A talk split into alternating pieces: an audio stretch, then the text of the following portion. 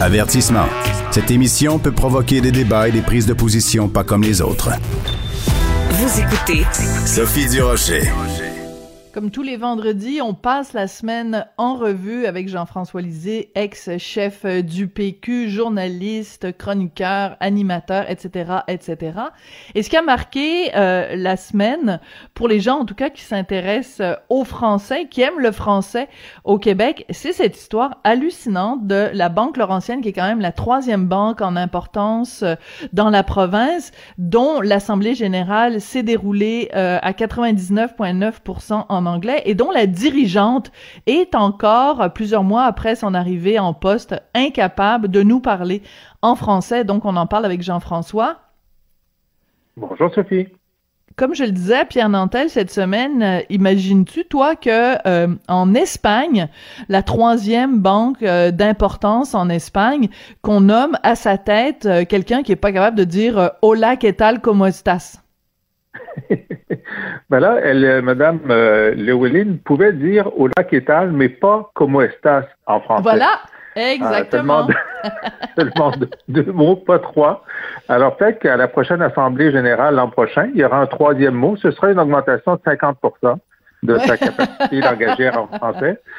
Euh, écoute, ce qui est extraordinairement triste dans cette affaire, c'est que euh, la Banque Laurentienne est non seulement une banque québécoise, mais c'était la première institution d'épargne québécoise avant Desjardins.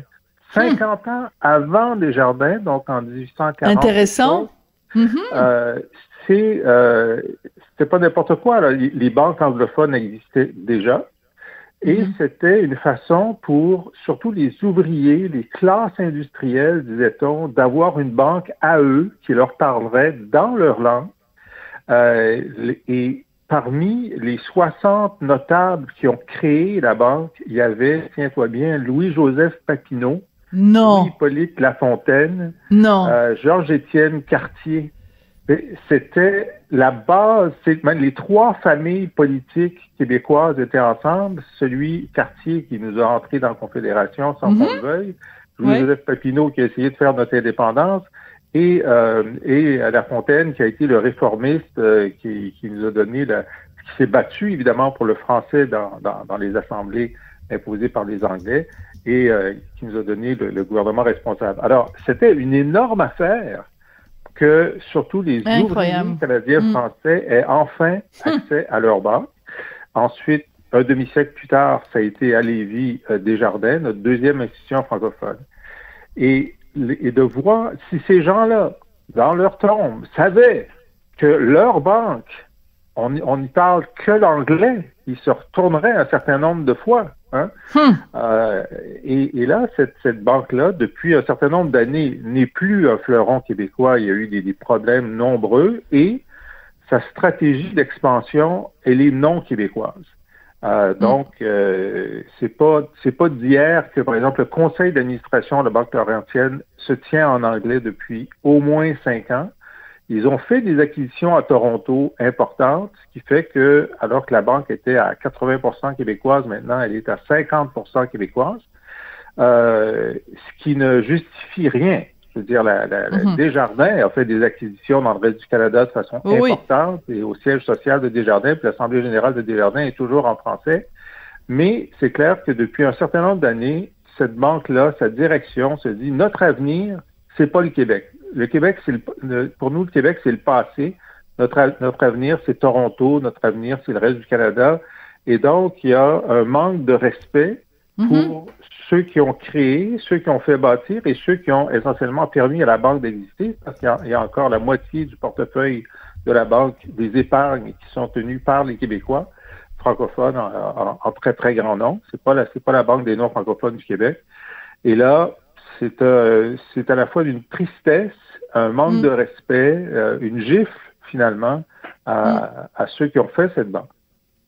Qu'est-ce que tu penses de euh, l'opinion de Paul Saint-Pierre Plamondon, donc qui est le, chef actuel du Parti québécois, qui lui dit, ben, il invite les clients euh, à euh, boycotter l'institution? Moi, j'ai toujours un malaise avec le mot boycott parce que je pense évidemment aux gens, aux employés, aux gens qui travaillent là, c'est leur gagne-pain.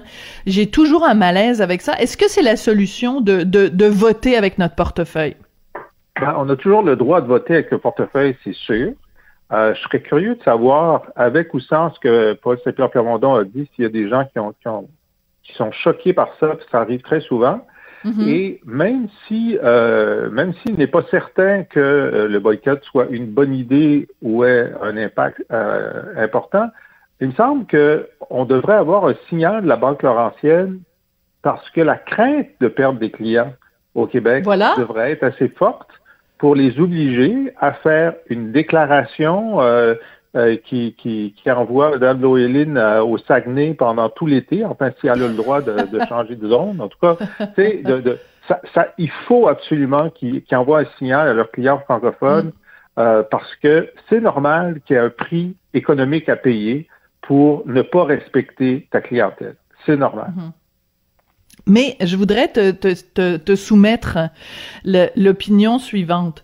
Euh, Est-ce que c'est possible qu'au Québec, les gens soient prêts à euh, signer des pétitions euh, pour euh, empêcher ou encourager euh, le fait que Marie-Pierre Morin soit en nomination au Gala de l'artiste, mais qu'ils ils feront jamais de pétition pour réclamer que la direction de la banque Laurentienne s'exprime en français? Ce que je veux dire, c'est est-ce que Monsieur et Madame tout le monde, ça, ça, ça le touche vraiment euh, que ça se passe en anglais dans l'Assemblée générale? Euh, je, je on a une telle euh, illitératie financière. Je pense qu'il y a beaucoup de gens qui savent même pas c'est quoi une assemblée générale, qui, qui, qui savent absolument pas comment, ça fonctionne dans les banques. Puis le fait que ça se passe en anglais, ça leur passe peut-être huit pieds par-dessus la tête. Ben, je pense que là, l'illittératie financière, c'est vrai, moins que pour nos parents, mais c'est vrai quand même. Mais la question du français, elle reste, euh, elle reste très à fleur de peau. Les gens comprennent qu'une banque francophone est en train de parler anglais. Tout le monde comprend ça. Tout le monde trouve ça épouvantable. J'étais intéressé de voir, par exemple, tout le tout le, débat autour d'Amir Attaran puis le Québec bashing. Est-ce que mm. c'est juste les médias qui en parlaient ou est-ce que la population en général était au courant?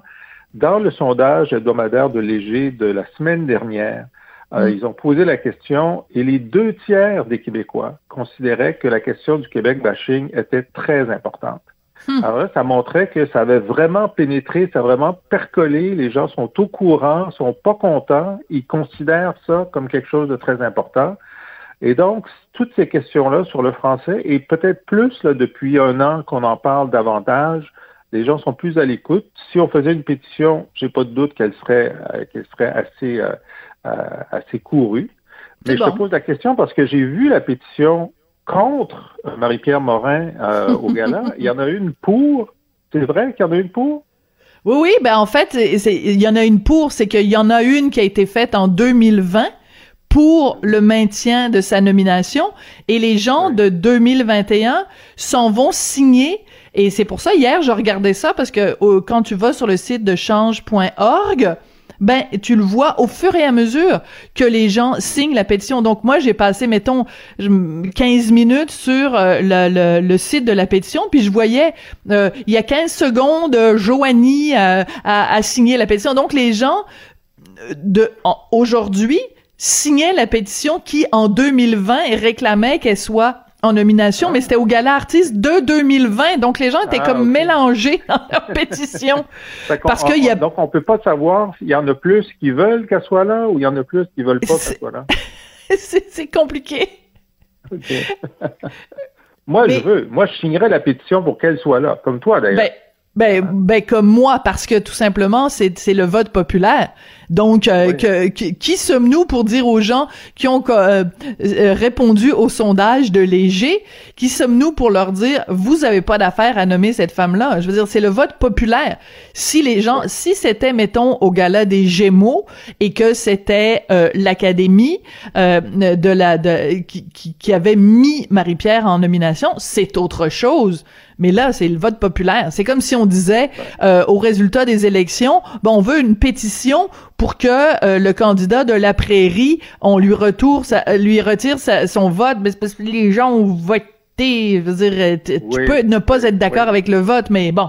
Hey, je pensais jamais parler de Marie-Pierre Morin ben un jour avec l'ex-chef du PQ. ah non, mais moi, ça m'intéresse parce que ça fait partie là, de, ben des, excès euh, de la cancel culture. Moi, je pense que la seule question qu'il faut se poser, c'est, et même si c'était l'Académie, est-ce que Marie-Pierre Morin est une des cinq actrices de soutien qui a fait la meilleure performance dans un drame l'an dernier? C'est la seule question. Ensuite, son problème, euh, sa, controverse, la controverse a existé, elle s'est excusée, elle s'est retirée d'un certain nombre de choses. C'est pas euh, les, Français appellent ça la double peine. Tu as, d'abord ta peine euh, pour avoir fait quelque chose personnellement, puis là on te donne une double peine en plus professionnellement. C'est comme mes enfants, je leur disais, écoutez, si dites-moi ce qui s'est passé à l'école, je vais pas vous punir une deuxième fois. Si vous avez été puni, je veux le savoir, je veux savoir pourquoi mais je vous hmm. garantis qu'il n'y aura pas une deuxième punition. C'est bon, ça. C'est comme, ça que je savais pourquoi mes enfants étaient punis. c'est bon. Alors pas de double peine, euh, ça c'est sûr. J'ai écrit euh, je ne sais trop combien de, de, chroniques là-dessus, mais c'est tout à fait ça. Vous direz est-ce que est-ce que est une bonne comédienne ou pas? Et on n'a pas à faire rentrer euh, d'autres d'autres critères. Écoute, il y a un deuxième sujet dont tu voulais absolument nous parler, c'est la loi 101 et le, le cégep. Pourquoi tu voulais nous parler de ce sujet-là? Parce que cette semaine, il y a un certain nombre de gens qui euh, se rallient à cette position-là. Donc, la loi 101 au Cégep, c'est de dire que euh, seuls les étudiants qui sont allés au, au, primaire et au secondaire en anglais pourraient aller au Cégep en anglais. Donc, les mhm. francophones et les allophones qui sont allés dans le système scolaire francophone ne pourraient pas y aller. Euh, cette semaine, il y a bon Emmanuel Latraverse dans, dans son journal qui a dit qu'elle était pour, mais aussi Carl Bélanger du NPD, Carl Vallée qui est lié au Parti conservateur, qui ont dit qu'il mhm. était pour, euh, Christian Dufour, qui a dit qu'il était pour, donc il y a un genre de ralliement à ça. Et moi, ma position, c'est que euh, ben, c'est important d'agir fortement pour préserver le français, mais cette mesure-là, ça a l'air d'une grosse mesure parce qu'on en débat depuis des décennies, mais c'est une demi-mesure parce que le problème principal qu'on a, c'est qu'une fois que les cégepiens sont diplômés et qui vont dans le marché du travail québécois, les diplômés anglophones, des cégeps anglophones parlent tellement mal le français qu'ils imposent l'anglais à leurs collègues francophones. Euh, récemment, l'UQLF nous a montré que euh, dans le tiers des cas, hmm. c'est ça qui se passe. Ils parlent anglais parce qu'il y a des collègues qui, tiennent à parler l'anglais, puis surtout parce qu'ils ne le connaissent pas. Et donc, le, problème qu'il faut régler, c'est les anglos et les allos anglicisés. Il faut à eux leur enseigner le français, ce qu'on ne fait pas maintenant. Et moi, ma solution pour ça, c'est que tout le monde aille au cégep francophone, pas seulement les francophones, mais surtout les anglophones et les allophones, puis de transformer Dawson, pas le fermer, le transformer en cégep francophone. Donc, c'est mhm. une, une, proposition qui est beaucoup plus ambitieuse que celle de la loi 101 au cégep, mais qui, en plus de faire en sorte que tous nos cégepiens, ça veut dire, les cégepiens, ça veut dire tous toutes nos élites techniques et professionnelles pour toujours passent par un, moment de leur scolarité qui est totalement en français et ça donne le signal politique extrêmement fort que ben, la nation québécoise a décidé que pour le français, on allait faire en sorte que tout le monde a au cégep francophone. Là, c'est une, c'est une proposition qui est évidemment extraordinairement controversée, qui va avoir beaucoup de gens qui vont être contre, surtout chez les anglophones, mais ils vont être contre mhm. toutes les propositions. Ben voilà. C'est aussi bien de prendre celles qui fonctionnent. c'est là qu'on reconnaît, c'est là qu'on reconnaît le sens de l'humour de Jean-François, c'est que tu sais, quand tu dis des choses comme ça, de toute façon, on sait qu'ils seront pas contents, puis qu'il va y avoir des éditoriaux dans la Gazette, puis qu'à CJD, ils vont déchirer leur chemise, puis qu'à CTV, ils vont faire des reportages alarmistes, et, et, que dire de ce qui va se dire, évidemment, dans le reste euh, du pays. Mais donc, euh, autant, comme tu dis, autant faire des mesures euh, qui, qui, qui fonctionnent. c'est en effet un, un, très très un très très bon point. Jean-François, euh, écoute, je suis, vraiment contente qu'on se soit parlé de Marie-Pierre Morin. Ben, moi aussi. moi aussi. Alors, s'il y avait une pétition, je, la signerais. Tu sais? voilà. Voilà, bon. Euh, euh, moi, tu sais que je suis au mordu de politique. J'essaie de, ne pas être au mordu dans les bars. Il faut faire une Oh! Attention, mesdames et messieurs, on a ici euh, une blague. C'est subtil comme blague, Jean-François, parce que non seulement tu fais une blague euh, sur les morsures, mais en plus, tu trouves le moyen de plugger, comme on dit en bon français, le fait que tu es euh, euh, chroniqueur dans une autre émission, dans un dans un autre poste à la télé. Fait que c'est c'est pas grave. Mais non, ben oui, c'est ça. C'est très bien, c'est très bien envoyé. Écoute, merci beaucoup pour. simplement, simplement pour dire qu'on n'a pas eu, on n'a pas eu vent de récidive hein, depuis la depuis la dernière morsure. Alors, je pense que euh, il y a suffisamment de temps qui est écoulé. Le, deuil, on peut, on peut, on peut finir notre deuil de Marie-Pierre Morin. Oui, puis euh, écoute, c'est qu'une des pétitions euh, contre donc cette nomination faisait un lien, mais vraiment là, tiré par les cheveux entre cette nomination-là et la vague de féminicide qu'il y a au Québec. Alors, moi, ce que je dis, c'est, écoutez, vous, votre opinion est tout à fait légitime. Vous pouvez tout à fait être blessé, offensé, offusqué. Euh, de cette nomination-là. Mais ne faites pas un lien entre ça et une vague de féminicide. C'est ben c'est ben un affront et une insulte aux huit femmes qui sont tombées euh, sous le coup de de, ben de, de, conjoints violents. À un moment donné, il faut pas tout mélanger. Et comme on, comme le disait euh, Talleyrand, euh, tout ce qui est exagéré devient insignifiant. Euh, alors, il faut, faut quand même garder une certaine mesure. Jean-François, merci beaucoup. C'est toujours sympathique de finir la semaine avec toi. Je te souhaite une excellente fin de semaine. Es-tu vacciné, toi? Oui, oui, oui, j'ai été vacciné euh, parce que je suis très vieux, évidemment. Les gens pensent que je suis jeune, mais je suis vieux. Euh, la semaine dernière, euh, oui, jeudi, jeudi la semaine dernière. Toi? Bon, ben moi, ben moi, c'est hier soir parce que j'ai 55 ans, donc j'y avais droit.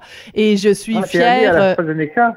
Je suis allée à AstraZeneca. J'ai été à AstraZeneca hier à 5h moins 20 et jusqu'ici, je suis encore vivant. Donc, la, ben, suite au prochain épisode. J'espère que tu seras là la semaine prochaine. Je vais vérifier. On croise les doigts. Merci Jean-François. Jean, Jean-François Lisée qui était dans une forme dangereusement bonne aujourd'hui, donc ancien chef euh, du PQ que vous pouvez entendre euh, donc deux fois par semaine sur les ondes de Cube Radio.